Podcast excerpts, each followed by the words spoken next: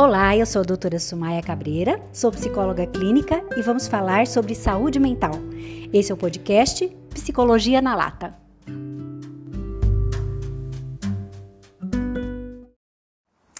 Desde pequena, eu sempre sonhei em trabalhar. Sempre. Eu era criança, eu não brincava de boneca. Eu não brincava de casinha. Quando eu brincava, eu brincava que eu ia ser a diretora da escola. Eu sempre eu sempre soube dentro de mim que eu ia trabalhar, que eu ia ajudar as pessoas e que eu ia orientar as pessoas.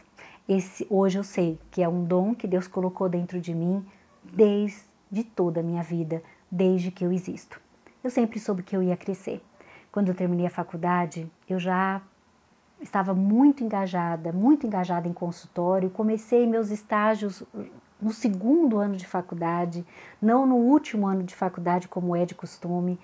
E entrei na carreira profissional e nunca, nunca mais eu saí. Eu amo ser psicóloga, eu tenho consultório fazem 33 anos e eu absolutamente sou apaixonada pelo que eu faço. E por volta dos anos 2005, mais ou menos, eu tive um grande, grande, grande auge na minha carreira profissional. Nessa época eu tinha consultório em São José do Rio Preto e eu tinha consultório de segunda a quinta. Na sexta-feira de manhã eu pegava o primeiro avião de São José do Rio Preto ao aeroporto de Congonhas em São Paulo. Eu pegava o avião na sexta-feira às 5 horas da manhã. E eu ia para São Paulo toda sexta-feira, chegava em São Paulo 6 horas da manhã, ia direto para o Hotel Mercury numa travessa da Avenida Ibirapuera, onde era o meu consultório. Eu atendia dentro de um flat na Avenida Ibirapuera. E nesse consultório, né, eu começava a atender na sexta-feira, 7 horas da manhã. Eu atendia na sexta-feira até 10, 11 horas da noite, que isso na cidade de São Paulo é absolutamente normal. Depois trabalhava no sábado o dia inteirinho e ia embora só no sábado no avião do final do dia para voltar para casa, quando eu já não emendava, e nessa época eu era professora de pós-graduação em nove capitais brasileiras.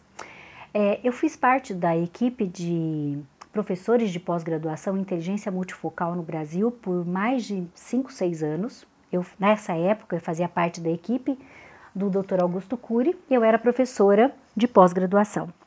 Então, foi uma época, foram quase 10 anos da minha carreira, aonde eu trabalhei muito, aonde eu estudei muito, aonde eu uh, ensinei muito através das aulas de pós-graduação.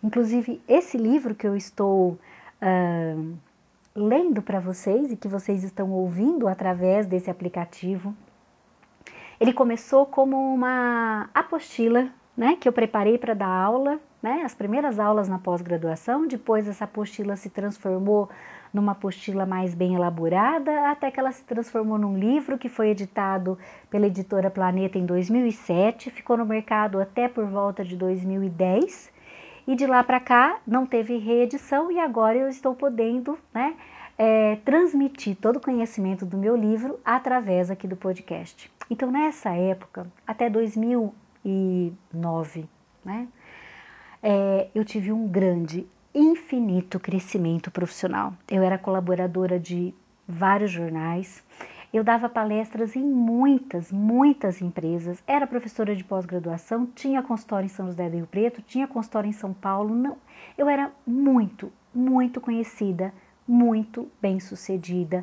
Eu era uma pessoa que eu tinha levado o nome da doutora Sumaia num patamar de muita credibilidade e de muito respeito. Isso é tão gostoso. Quando eu, eu, eu contando isso, eu tenho muito orgulho de mim, né? Tenho muito orgulho do que eu fui capaz de fazer, das escolhas que eu já consegui fazer na minha vida. E no auge, exatamente nesse auge profissional, foi quando aconteceu a separação com o pai dos meus filhos. Eu fui casada com ele, entre namoro e casamento, foram 28 anos da minha vida. E quando é, minha filha tinha 19 anos e o meu caçula 9 anos de idade, eu tive os dois com 10 anos de diferença, é, o casamento com o pai deles acabou.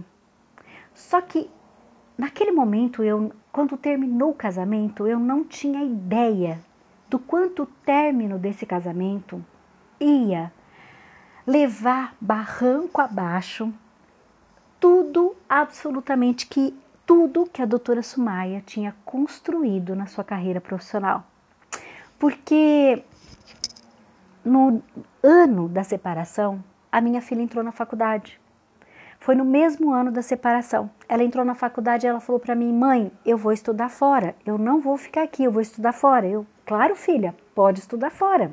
É o sonho de quase todos os jovens, mesmo que você more numa cidade grande, você tem essa expectativa, esse sonho, esse desejo de você morar fora, de você morar numa república, de você ter essa vida. E eu não ia tirar esse direito da minha filha.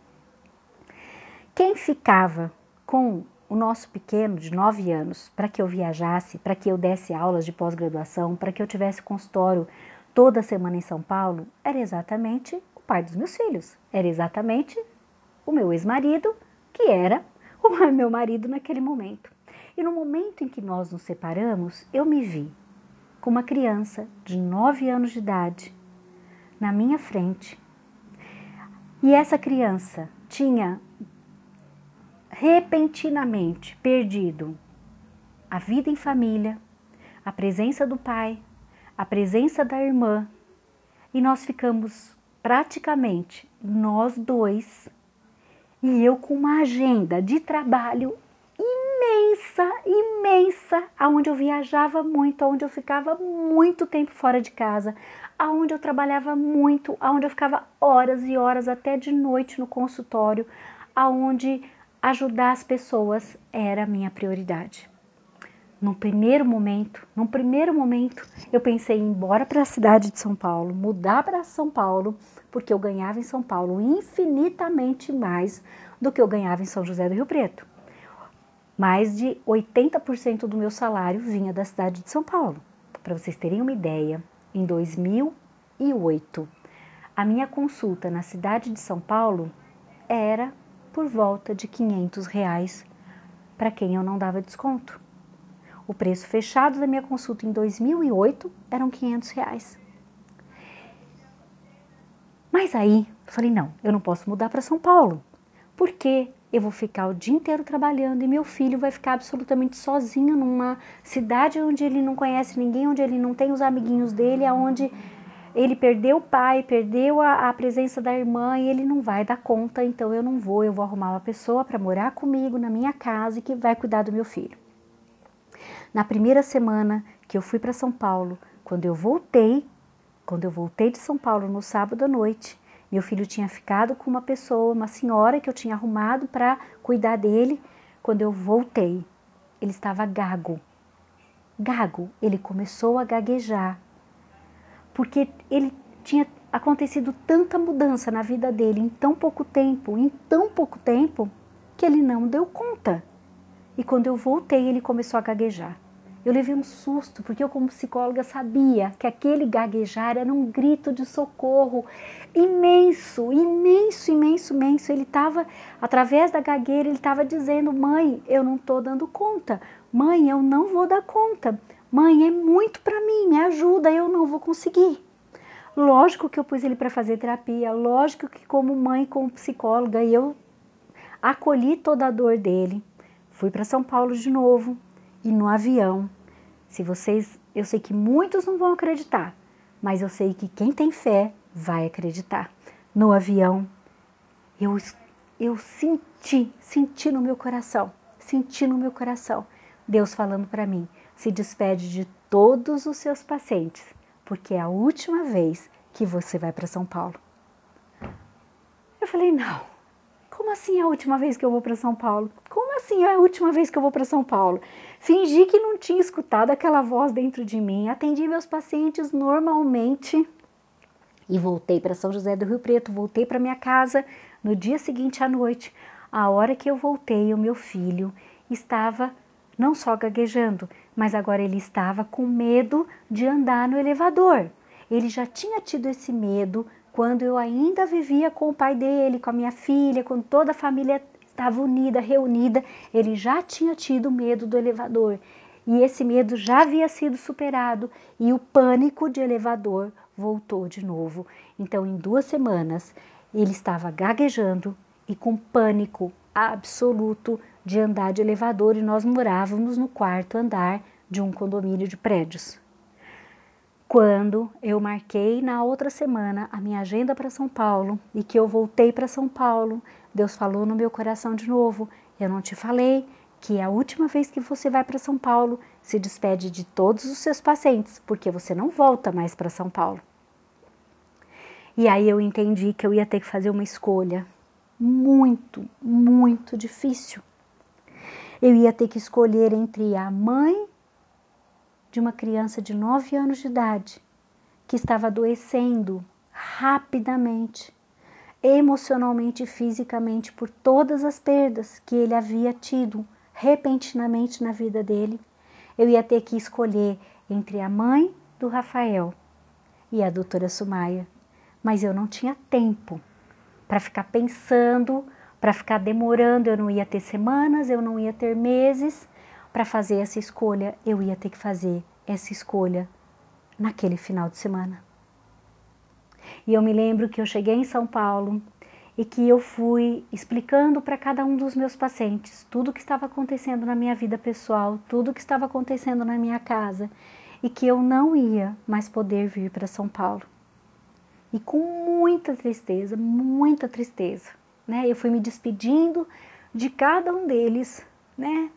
E até hoje, é, 13 anos, 15 anos depois, eu ainda me emociono de falar disso porque eu amava meus pacientes, eu amava meu consultório em São Paulo, não pelo dinheiro que eu ganhava, mas porque eu sou muito afetiva com os meus pacientes e, e, e se, se você está escutando esse podcast, você é meu paciente, você sabe que eu sou muito afetiva, eu amo muito minha profissão.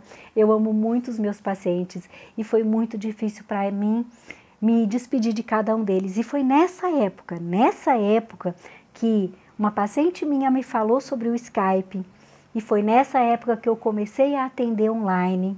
Mas como isso ainda não era regulamentado pelo Conselho Federal de Psicologia, isso há 15 anos atrás, eu ainda tive muitos problemas com o Conselho Federal de Psicologia nos anos é, nos anos seguintes por usar uma ferramenta que era o Skype para atendimento online, que não era regularizado pelo Conselho Federal de Psicologia.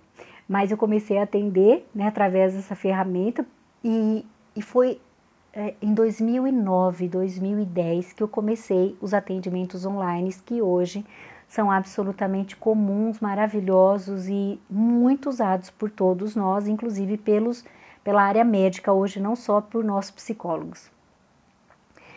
E quando eu voltei para São José do Rio Preto, nessa viagem que eu estou contando para vocês, o meu filho estava mais, mais definhado ainda. E quando eu cheguei em casa, eu olhei para ele, eu falei para ele, filho, a mamãe não vai mais viajar. Aí ele falou assim para mim, mãe, mas você precisa viajar, porque você precisa ganhar dinheiro para comprar comida para nós. Eu falei, eu sei, filho, eu, sei que eu preciso ganhar dinheiro para a comida para nós. Mas a mamãe sabe que eu não posso ficar longe de você. A mamãe vai cuidar de você. Você não precisa ter medo, porque a mamãe vai cuidar de você. Você não precisa se ter medo de ficar sozinho, você não precisa ficar com medo de ficar abandonado, você não precisa ficar com medo de nada, porque a mamãe está aqui e a mamãe vai cuidar de você. Eu tenho o resto da vida para ser psicóloga, eu tenho o resto da vida para viajar, eu tenho o resto da minha vida para fazer todas as coisas que são boas para a doutora Sumaia. Mas agora a mamãe vai ser sua mãe. E eu fechei o meu consultório em, na cidade de São Paulo. Eu parei todas as minhas aulas de pós-graduação todas as aulas de pós-graduação eu parei. Tudo que eu tinha que viajar, eu interrompi. Isso foi uma queda imensa na minha carreira. Foi uma ruptura imensa, abrupta, absolutamente inesperada e, e absolutamente rápida na minha carreira que estava sendo construída de uma maneira maravilhosa. E na época o meu salário caiu 80%, porque eu parei com meu consultório em São Paulo, eu parei com todas as aulas de pós-graduação, eu parei com todas as palestras em outras cidades que eu tinha que viajar, ficar um, dois dias fora de casa, dando treinamentos nas empresas, dando palestras no CIPAT. Eu parei com tudo e fiquei só com meu consultório em São José do Rio Preto. Diminuí as minhas horas de trabalho. Eu não trabalhava mais à noite, eu trabalhava só durante o dia, só no horário que meu filho ia para a escola, que tinha uma funcionária em casa que ele gostava muito, que ficava com ele nos outros horários, e quando era 5, 6 horas da tarde eu já estava em casa. Isso fez com que eu tivesse uma queda muito grande profissional. Por isso que eu falo para vocês, não tenha medo dos altos e baixos da vida. Não tenha medo de um dia o sucesso acabar, não tenha medo de você construir alguma coisa que vai dar muito, muito certo e que por algum motivo depois ela vai ser interrompida, vai acabar, vai fechar, não vai dar certo. Não tenha medo de todas as novidades ruins que a vida pode trazer. Eu sou a prova e eu sou a prova concreta de que a gente pode viver com 20 mil reais, mas a gente pode viver com 2 mil reais e com dois filhos para sustentar sozinha. Na época da separação, há quase 15 anos atrás, não tinha essa história de pagar pensão, como tem hoje, de pôr pai na cadeia se não paga pensão, e eu acabei ficando com dois filhos para sustentar sozinha. O pai dava esporadicamente alguma pequeníssima ajuda que mal dava para comprar o leite deles. E nosso padrão de vida caiu muito, muito. Mas vocês lembram que no podcast anterior eu contei para vocês que eu fui filha de um empresário que teve uma tecelagem há 30 anos atrás, 40 anos atrás, com mais de 200 funcionários e que meu pai perdeu tudo e que nós tivemos que aprender a ser pobres. Então, só que aquilo que eu vivi lá atrás, quando eu tinha 16 anos de idade, me fortaleceu e me deixou forte o suficiente para que aos 40 anos de idade eu vivesse a mesma coisa, mas com a cabeça erguida, sabendo que eu tinha feito a escolha certa, que quem tinha escolhido interromper a profissão para cuidar do meu filho de 9 anos de idade que estava se desmantelando emocionalmente por dentro. Quem fez essa escolha foi o meu eu saudável e eu nunca me arrependi e eu nunca vou me arrepender de ter interrompido tudo que eu tinha construído para cuidar do meu filho. O nosso lado saudável sempre vai nos levar a tomar a decisão correta, mesmo que a decisão correta seja empobrecer. Mesmo que a decisão correta seja você perder o seu negócio para não perder a sua família. Mesmo que a decisão correta seja você sair de um trabalho para que você possa cuidar de um filho. Mesmo que a decisão correta seja você mudar de cidade para cuidar de alguém que você ama muito. Não importa as perdas que a tua decisão correta vai te levar a sofrer. Importa que, no nosso lado saudável, nós estamos fortes o suficiente para pagar todos os preços da decisão que a gente tem que tomar sem ficar amargurado, sem perder a alegria de viver, sem ficar doente, sem ficar cheio de tristeza por dentro, sem perder a fé em Deus, sem perder a fé na vida e pronto, pronto para passar aquele tempo de deserto, aquele tempo de secura, aquele tempo de enclausuramento, até que a, a roda da vida mude de lado de novo e que você possa de novo estar aberto para a vida. Muitos anos se passaram. Hoje meu filho tem 22 anos de idade. É um moço lindo. Quem quiser ver, é só entrar no meu Instagram e ver lá que eu tenho um filho lindo, que eu tenho o maior orgulho dele, um filho que me traz muitas alegrias, um filho que também me dá muitas, muitas preocupações, mas que me dá muitas alegrias, um filho maravilhoso. Ele não sabe, não sabe. o que eu fiz por ele. Ele conhece a história. Eu já contei essa história para ele, ele já me escutou contando essa história para outras pessoas, mas ele não tem ideia do que eu fiz por ele. E ele não precisa ter. Ele não me deve nada, absolutamente nada, porque eu não fiz isso para que ele tivesse alguma dívida comigo um dia. Nunca, nunca, nunca eu falei para ele que por causa dele eu tinha tido que parar o meu consultório em São Paulo ou parado de dar aula nas pós-graduações, parado de dar aula nas palestras em outras cidades, nos treinamentos, nas empresas. Nunca eu falei isso para ele, nunca cobrei isso dele. Porque eu fiz isso por mim, não só por ele. Porque eu tinha que fazer a escolha certa na vida da Sumaia. E entre a doutora Sumaia e a mãe do Rafael, naquele momento eu escolhi a mãe do Rafael e foi a melhor escolha que eu fiz na minha vida. Porque agora eu tenho o resto da minha vida para fazer com que a doutora Sumaia voe de novo. E ela está voando, e você que está escutando esse podcast, você está voando junto comigo. A minha carreira profissional foi interrompida, uma parte dela, por uns 10 anos. Qual o problema? Qual o problema? Nesses 10 anos, meus filhos tiveram uma mãe que também trabalhou, que também sustentou eles, que trabalhou todos os dias da semana, seis, sete, oito horas por dia.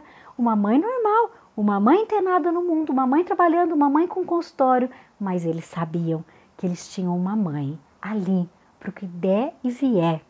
Uma mãe que tinha optado por eles, uma mãe que eles podiam contar com ela, uma mãe que não ia virar as costas para eles em nenhum momento da vida deles, como nunca virei, uma mãe que podia ser e é e sou até hoje o chão seguro que sustenta eles, junto com as mãos de Deus.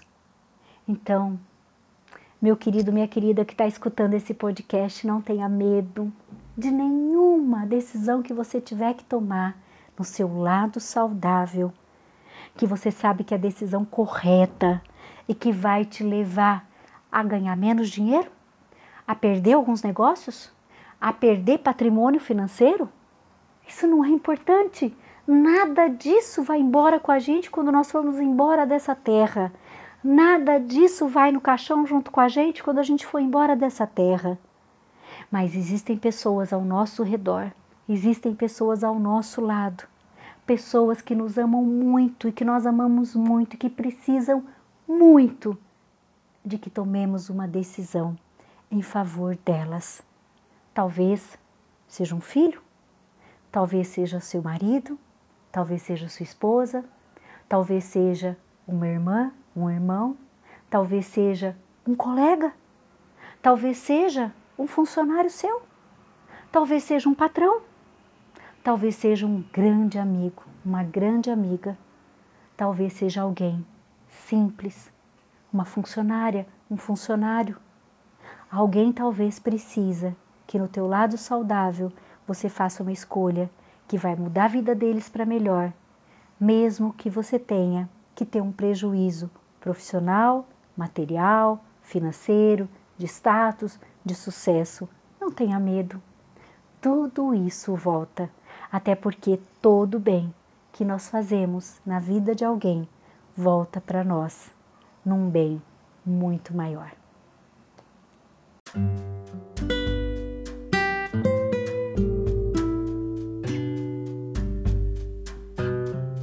Pessoal, obrigada pela audiência. Foi muito bom a gente ter estado juntos aqui de novo. E se você quiser mais informações sobre esse assunto, vai lá no meu site falasumaia.com.br ou meu Instagram Sumaia Cabreira. Nos vemos lá.